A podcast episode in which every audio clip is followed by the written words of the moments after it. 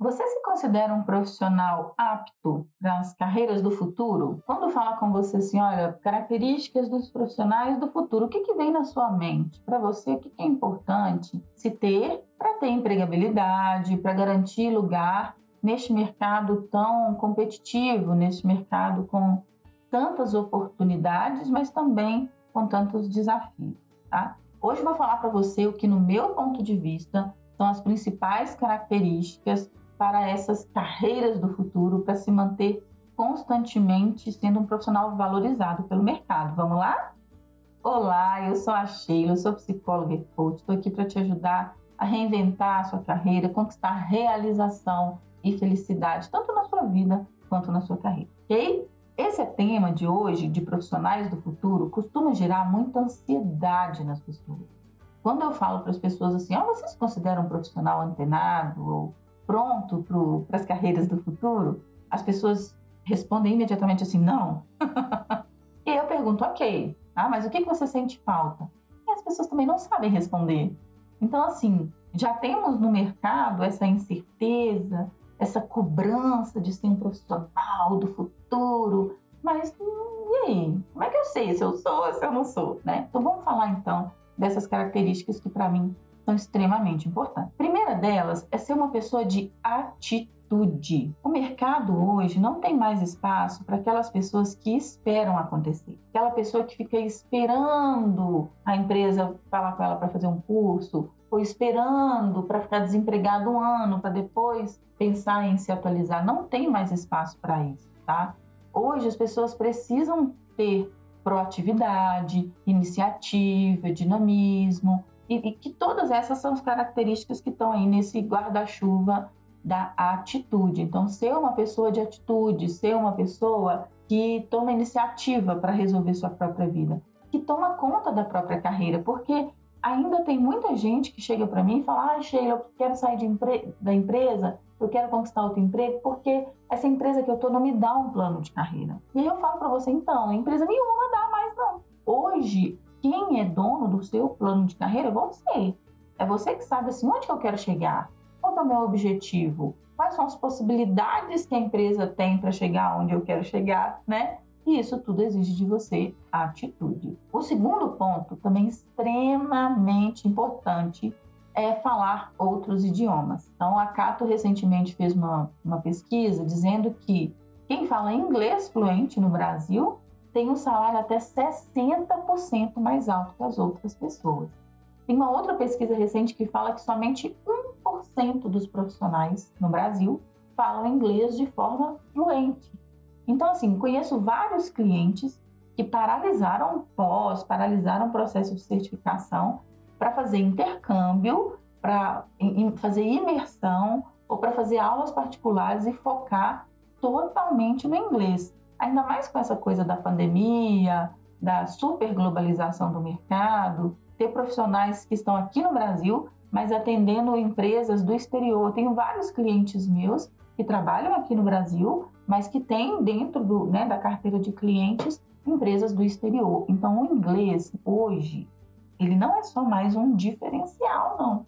Ele é uma necessidade para se manter no mercado de trabalho. Então, eu sei que muita gente tem dificuldade com o inglês, eu sou uma delas, inclusive, mas a gente precisa vencer essa dificuldade, se lançar começa com o aplicativo. Hoje também tem muito mais facilidade, né? Tem aplicativo, tem sites, né?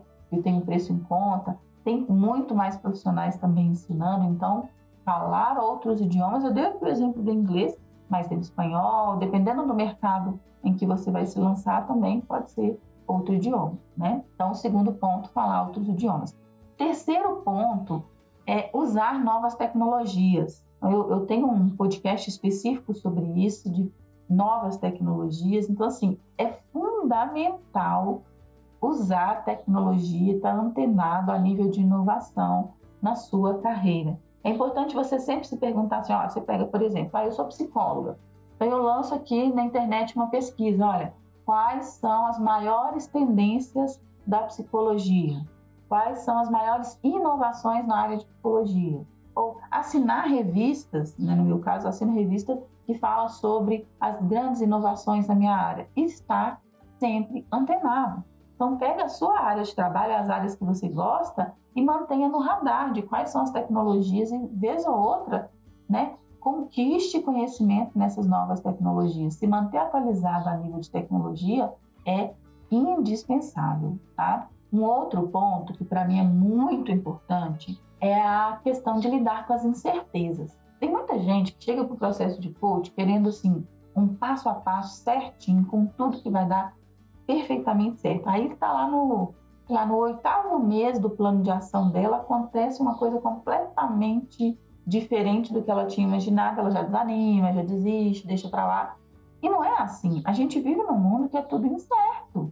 Hoje, hoje, olha para sua vida. Tem, do que, que você tem certeza, né? Não dá para lidar com certeza, é, é, planejamento, previsibilidade o tempo todo. Então, isso de lidar com o incerto, de ter inteligência emocional para lidar com as incertezas, de saber lidar com imprevistos, com mudanças, é uma capacidade altamente necessária para esse mundo que a gente vive hoje. Acho que nunca é, é tanto, acho que desde o advento da internet lá atrás, né, 1990, isso já é muito importante, mas hoje ainda mais, tá?